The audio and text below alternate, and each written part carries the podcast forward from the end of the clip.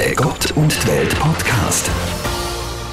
Ja, wir freuen uns, haben reingeschaltet zu unserer neuen Podcast-Folge über ein sehr, sehr wichtiges Thema. Ich bin Vanessa, ich bin Journalistin bei FM1 und wie immer bin ich nicht allein am Mikrofon. Ich bin die Ines Schaberger, Religionspädagogin und Journalistin im Bistum St. Gallen. Kommenden Sonntag, am 21. Juni, ist der sogenannte Flüchtlingssonntag. Da denken die Schweizer Kirchen an Flüchtlinge auf der ganzen Welt und bei uns. Damit verbunden sind eine ganze Reihe von tollen Aktionen unter dem Titel Beim Namen nennen. Zu denen kommen wir am Ende des Podcasts. Vielleicht könnt ihr euch erinnern, wir haben schon mal über das Thema Flüchtling geredet, und zwar in unserem allerersten Podcast. Flüchtlingslager Moria, der Ort, den die Welt vergessen hat, hat der geheissen. Da ist es um die prekären Zustände im Flüchtlingslager gegangen und was eben jeder Einzelne dafür kann tun, dass es ein bisschen besser wird. So viel hat sie leider nicht verändert seitdem. Griechenland hat ja ganz viele NGOs aus den Flüchtlingslagern verbannt, habe ich gestern gelesen.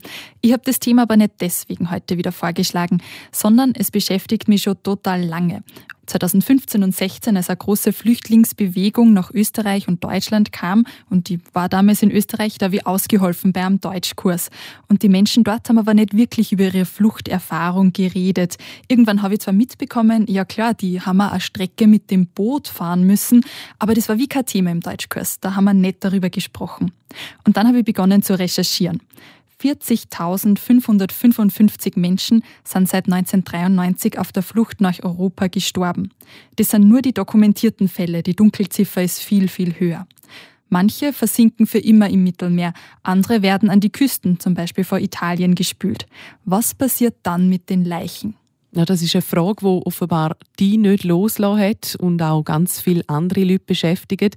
Ich habe über genau das mit der Religionswissenschaftlerin Daniela Stauffacher geredet, die zu dem Thema forscht. Dazu kommen wir dann nachher gerade. Wir werden zuerst noch mal kurz darüber reden, warum das Thema denn so wichtig ist.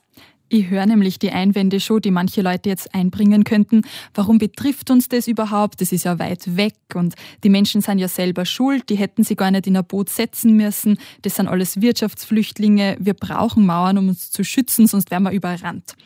Hinter solchen Vorurteilen, Überlegungen steckt laut dem St. Galler Flüchtlingsseelsorger Chica Usor vor allem eines, die Angst. Angst hat sehr viel damit zu tun, weil die Menschen die haben Angst, ja, ich werde verlieren, was ich habe. Man fragt sich aber nicht so sehr, wie bin ich zu dem gekommen, was ich heute habe. Auch die Beteiligung der Schweiz in der Zeit der Kolonial, Kolonialzeit oder überhaupt in den Sklavenhandel, von dem redet ja niemand heute. Und das sind einfach zum Wohlstand vom Land, das wir heute haben. All das hat damit zu tun. Es sind also einerseits ungerechte Strukturen und die Nachwirkungen des Kolonialismus verantwortlich für das Leid in vielen afrikanischen Ländern heute. Andererseits darf man nicht vergessen, dass jeder Mensch sich ein gutes Leben wünscht. Und aus genau diesem Grund haben sie auch Schweizerinnen und Schweizer selbst auf den Weg gemacht und ihr Glück in anderen Erdteilen gesucht. Die Ausstellung Homo Migrans in Bern, die aktuell läuft, zeigt es ganz eindrücklich. Und das ist noch nicht lange her, wo sehr viele Schweizer und Schweizerinnen aus Armut, nicht weil es Krieg gab, sondern aus reiner wirtschaftlichen Gründen, entweder nach Südafrika, in die USA oder nach Brasilien oder sonst in Argentinien.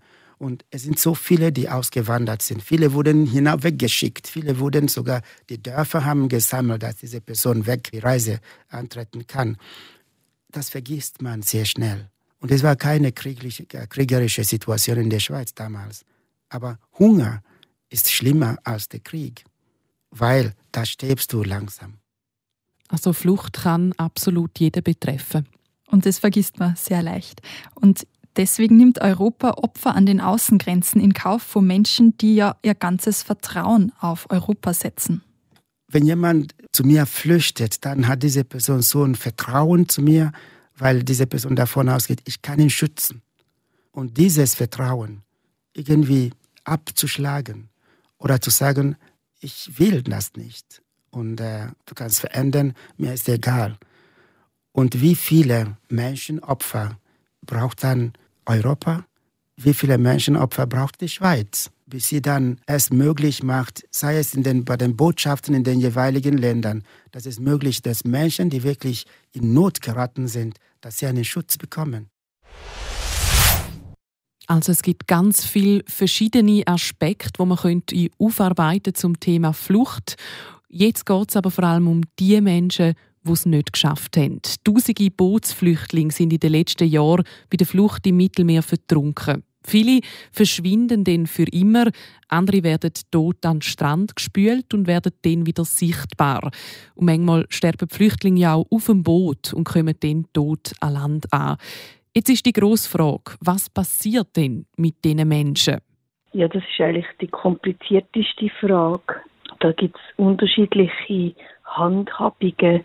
Die Toten kommen normalerweise in einen Apparat hinein, wo sehr medizinisch, polizeilich ist. Also man versucht da die Leute zu dokumentieren, soweit wie möglich. Und auch das sei nicht immer der Fall, sagt Daniela Stauffacher. Manchmal bleiben die Leute sozusagen unsichtbar. Daniela Stauffacher sie ist aus Zürich und sie hat sich intensiv mit genau dem Thema beschäftigt. Sie ist nämlich Religionswissenschaftlerin und hat erforscht, wie an der italienischen Küste mit toten Flüchtlingen umgegangen wird. Ich durfte mit ihr über diese Arbeit reden und habe von ihr als erstes wissen, warum sie sich denn gerade für so einen Forschungsbereich entschieden hat? Ich habe schon vorher geforscht zu einer Flüchtlingsthematik. Ich habe zum Dschungel von Calais geforscht. Das ist ähm, in Nordfrankreich am Ärmelkanal. Hat es ein Flüchtlingslager gegeben, gibt es auch immer wieder. Und dort äh, habe ich mit Leuten geredet und habe gemerkt, dass viele von ihnen jemanden verloren haben auf der Reise äh, bis nach Calais, also dass Leute da gestorben sind auf dem Mittelmeer und dass sie nicht äh, Nachricht von ihnen hatten, dass sie nicht gewusst haben, was mit ihren Familienangehörigen und Freunden und Reisekumpanen äh, passiert ist dann am Schluss. Und so bin ich auf die Thematik gestoßen und habe gemerkt, dass das eigentlich noch nicht systematisch erforscht worden ist. Dann haben Sie 2017 mit dem angefangen. Können Sie uns mal an den Punkt mitnehmen? Wie ist die Arbeit gestartet? Ich habe das Auto genommen in Zürich und bin nach Süditalien gefahren. Aha. Und, äh, und han, bin dort als allererstes auf einen, auf einen Friedhof gegangen in Armo. Das ist in Reggio Calabria. Und der Friedhof ist speziell, weil er eine Sektion hat nur für Flüchtlinge. Und dort bin ich dann gestanden auf dem großen Grabfeld mit den vielen Kartonschildern, die ganz verwittert sind, wo die, die Nummern meistens aufgeschrieben sind von diesen toten Menschen, wo man eben nicht, nichts anderes über sie gewusst hat, als dass sie tot angekommen sind in Italien. Und dort hat eigentlich meine Forschung angefangen, mit das zu dokumentieren. Ja, wenn man so wenig weiß, stelle ich mir das jetzt noch schwierig vor, um da Recherchearbeit zu betreiben. Wie sind Sie da vorgegangen? Ja, unterschiedlich. Also man muss schon sagen, dass man eigentlich nicht weiß, ähm, dass man bei den ganz wenigsten von diesen Zahlen und Nummern weiß, wer eigentlich dahinter steckt. Das weiß auch ich nicht. Und das sind dann Bestrebungen vom Roten Kreuz zum Beispiel, wo da im Gang sind, wo versuchen, diesen Menschen wieder einen Namen zu geben und auch Hinterbliebene zu kontaktieren. Und ich habe dann geschaut, auf Seite der Italiener, wie die das so machen, wer da eben ins Spiel kommt und bin auf Friedhofsbüro und Friedhöfe gegangen, unzählige schauen, wie das, wie das aussieht. Ich habe mit Priestern geredet, mit Polizisten, mit Fischern, mit irgendwelchen lokalen Frauen, die mich auf dem Friedhof besuchen, diesen Toten auch abstattet. Wie haben die Leute auf Sie reagiert? Ja, man ist mir eigentlich sehr positiv entgegengekommen. Mhm. Also, ähm, ja, muss ich sagen, doch, man hat, ist eigentlich froh gewesen, dass sich jemand für das interessiert, weil vielmal weiss, wissen die äh, lokalen Bevölkerungen oder, ähm, oder Administrationen auch nicht so genau, was sie jetzt mit diesen Toten überhaupt sollen machen und merken auch, dass sich natürlich eigentlich fast niemand für die interessiert. Und was mhm. haben Sie da herausgefunden? Gibt es Begräbnisritual zum Beispiel? Ja, also da gibt es so eine ganze Palette. Es gibt so private Initiativen, wo Leute ganz einfache Sachen machen, zum Beispiel Kreuz irgendwie in nassen Zement von diesen Gräbern hineinritzen oder mal eine Blume anlegen. Das gibt es. Dann gibt es so Segnungen am Hafen, wo also der lokale Priester schnell, schnell vorbeikommt und die Leichen noch segnet, bevor sie dann ihren Weg weiternehmen. Dann gibt es aber auch sehr pompöse Rituale, also so fast Staatsbegräbnis, wenn dann etwas Größeres passiert. Das hat meistens damit zu tun, wenn ein Haufen Leute auf einmal sterben, dann hat das ganz eine andere Sichtbarkeit und wird dann natürlich auch in den Medien thematisiert und dort kommen dann auch italienische Politiker zum Beispiel zu Gast und das sind dann ein bisschen aufwendigere Angelegenheiten. In den meisten Fällen ist es aber so, dass die Bestattungen eigentlich unter Ausschluss von der Öffentlichkeit stattfinden. Also, dass ein Friedhofsarbeiter alleine damit beauftragt wird, die Leichen zu bestatten und das sieht dann eigentlich gar niemand. Das ist der Normalfall. Glauben Sie, dass man auch manchmal probiert zu verstecken, dass da wieder Leute gestorben sind?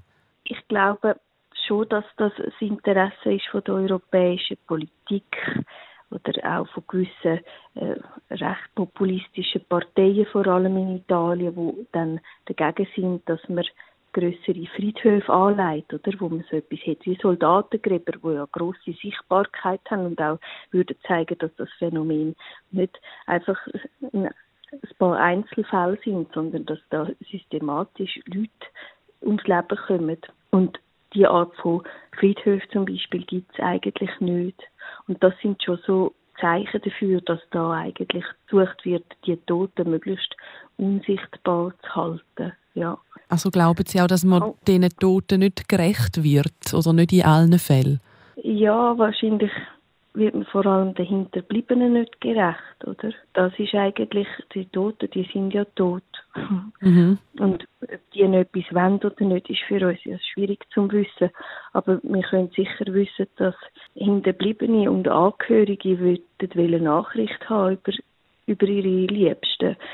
Das hat zum einen emotionale Gründe, also, dass man will Abschied nehmen von jemandem, der einem teuer ist. Und zum anderen hat das aber auch ganz pragmatische Gründe. Also wenn Sie keinen Totenschein haben, dann können Sie auch keine Witwerrente in Mali beziehen. Dann können Sie keine Kinderzulagen bekommen und so weiter. Also das, das sind dann auch derartige Gründe, wo man sieht, dass man da eigentlich doppelt Unrecht da wird. Zum einen den Leuten, dass die auf diese Art und Weise sterben müssen und zum anderen den Menschen gegenüber, die die warten und nicht wissen, was passiert ist. Die Identifikation mhm. wäre also auch sehr wichtig, dass die immer stattfindet. Ja, ja. ja. Mhm. Jetzt haben Sie vorhin gesagt, bei gewissen Begräbnissen gibt es auch einen Priester. Welche Rolle spielt denn die Kirche in dem Ganzen? Ja, Kirche ist nicht so wichtig. Kirche ist nicht so wichtig die, kommen schon vorbei, aber das hat mehr damit zu tun, dass halt die lokale italienische Bevölkerung irgendwie überfordert ist mit diesen mit diesen Toten. Und wem läutet man als erstes an, wenn jemand stirbt? Ja, am Pfarrer mhm. oder am Priester. Und so kommen die eigentlich ins Spiel. Also durch die Lokalbevölkerung, weil die, denen das ein Bedürfnis ist, dass da auch religiöse Partizipation stattfindet. Und interessanterweise sieht man dann, dass das dann für muslimische Gemeinden nicht gültig ist. Also der Imam wird ganz selten einmal gerufen, obwohl man ja nicht weiß, welche religiöse Zugehörigkeit die Menschen haben. Also es genau. kommt wenn dann eher ein Priester, der da eine Segnung ja. noch macht. Ja. Mhm. Wie reagieren denn Menschen vor Ort auf die toten Flüchtlinge? Also ist das immer eine große Aufruhr, wenn so etwas passiert? Ja, manchmal schon, ja. Manchmal, gerade wenn ein Haufen Leute auf einmal sterben oder auch wenn die Lokalbevölkerung unmittelbar konfrontiert ist mit diesen toten Körpern, die eben vielleicht angeschwemmt werden oder Leute in unmittelbarer Nähe vom Strand ums Leben kommen, dann beschäftigt das natürlich die Menschen, die dort wohnen. Ähm, in den meisten Fällen aber werden die Toten mit Schiffe der NGOs oder von der Küstenwache an Land gebracht. Und dann ist ein Prozedere im Gang, wo eigentlich fernab von der Öffentlichkeit passiert. Und die Lokalbevölkerung ist dann gar nicht besonders betroffen, nicht weil sie nicht gleich ist unbedingt, sondern weil sie gar nicht wissen über die Toten, weil sie nicht mal wissen, dass die überhaupt angekommen sind. Viele Leute sind erstaunt, wenn man ihnen sagt, dass auf ihren Friedhöfen namenlose Gräber zu finden sind. Die wissen das gar nicht. Jetzt haben Sie sich intensiv damit beschäftigt und haben das alles mitbekommen gesehen. Darf ich fragen, was das mit Ihnen macht? Wie haben Sie sich da dabei gefühlt? Manchmal ist man da halt sehr wütig eigentlich, wenn man merkt, was da so läuft und, und wie ungerecht das, das ist, dass überhaupt Leute auf die Art und Weise aufs Leben müssen kommen. Das macht mich dann schon auch ja, wütig irgendwie. Und manchmal auch betroffen oder be beklemmend, wenn man die, die Gräber sieht. Ich glaube, aber der intensivste Moment war eigentlich einmal, als ich auf einer Polizeistation in Syrakusa war und man mir Objekte gezeigt hat, wo Leute mit sich geführt haben. Also da hat jemand aus diesen Plastikbeuteln, die die Polizei hat, angefangen, Mobiltelefon und Bibel und Adressbüchli und Fotoalben rausnehmen und das so vor mir auflegen.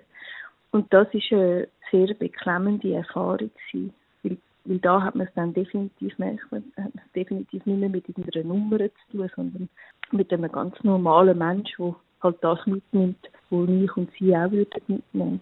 Hat sich die Situation mittlerweile verändert? Und wenn ja, wie?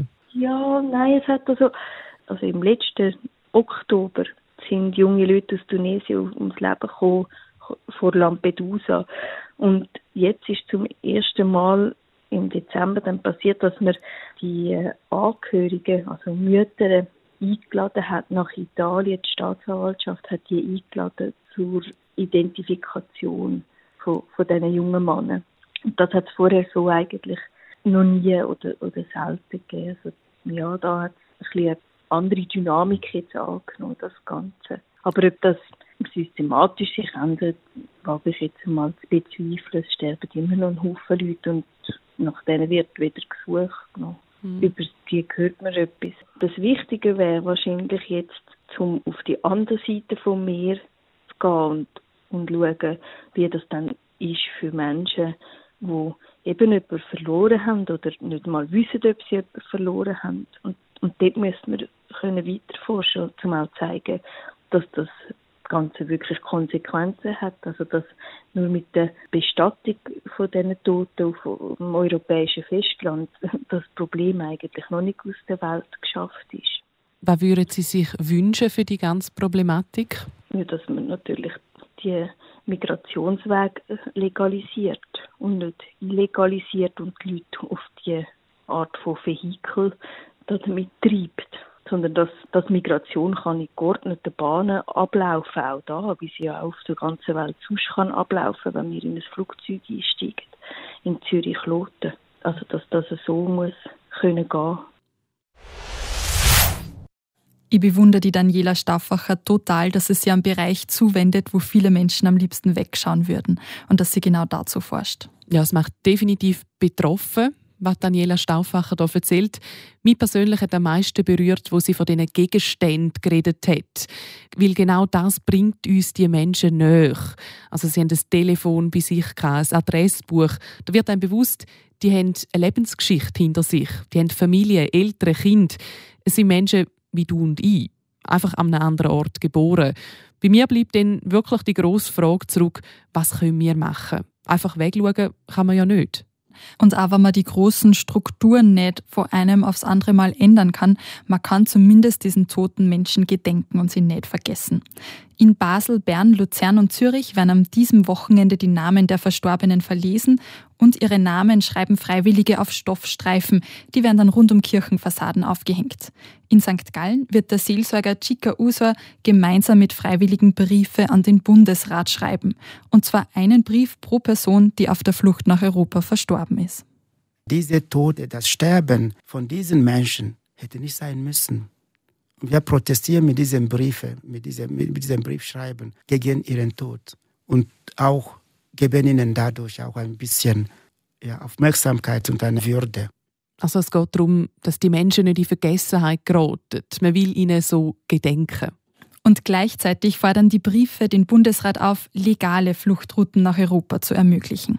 Es geht dabei nicht nur um die Menschen, die bei der Flucht übers Mittelmeer gestorben sind oder sterben, sondern auch um die, die jetzt in einem Flüchtlingslager festsitzen, ganz egal ob auf den griechischen Inseln, in Afrika oder in der Türkei.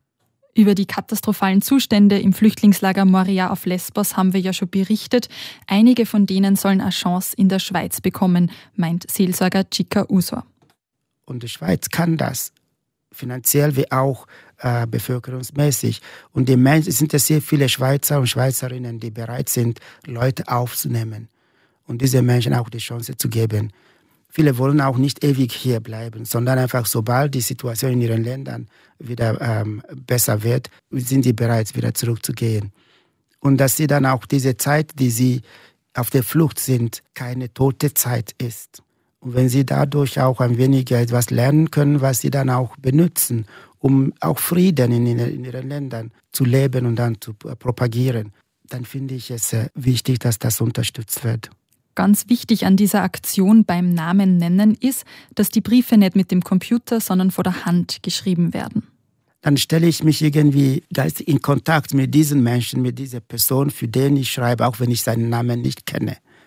Aber er gehörte nun mir einfach zu dieser, dieser großen Zahl von den Dokumentierten. Oder sogar einen, wo, der nicht dokumentiert ist, aber ihm zu sagen, dein Leben war ja nicht umsonst. Man zeigt sie also solidarisch mit den Verstorbenen und füllt nicht nur schneller Petition aus, die auch wichtig ist, sondern nimmt sie die Zeit, um einen handgeschriebenen Brief zu schreiben. Wer also Zeit hat, ist herzlich eingeladen, am Wochenende in St. Gallen vorbeizuschauen. Am Samstag, den 20. Juni am St. Galler Bärenplatz oder am Sonntag, den 21. Juni vor der Kathedrale St. Gallen.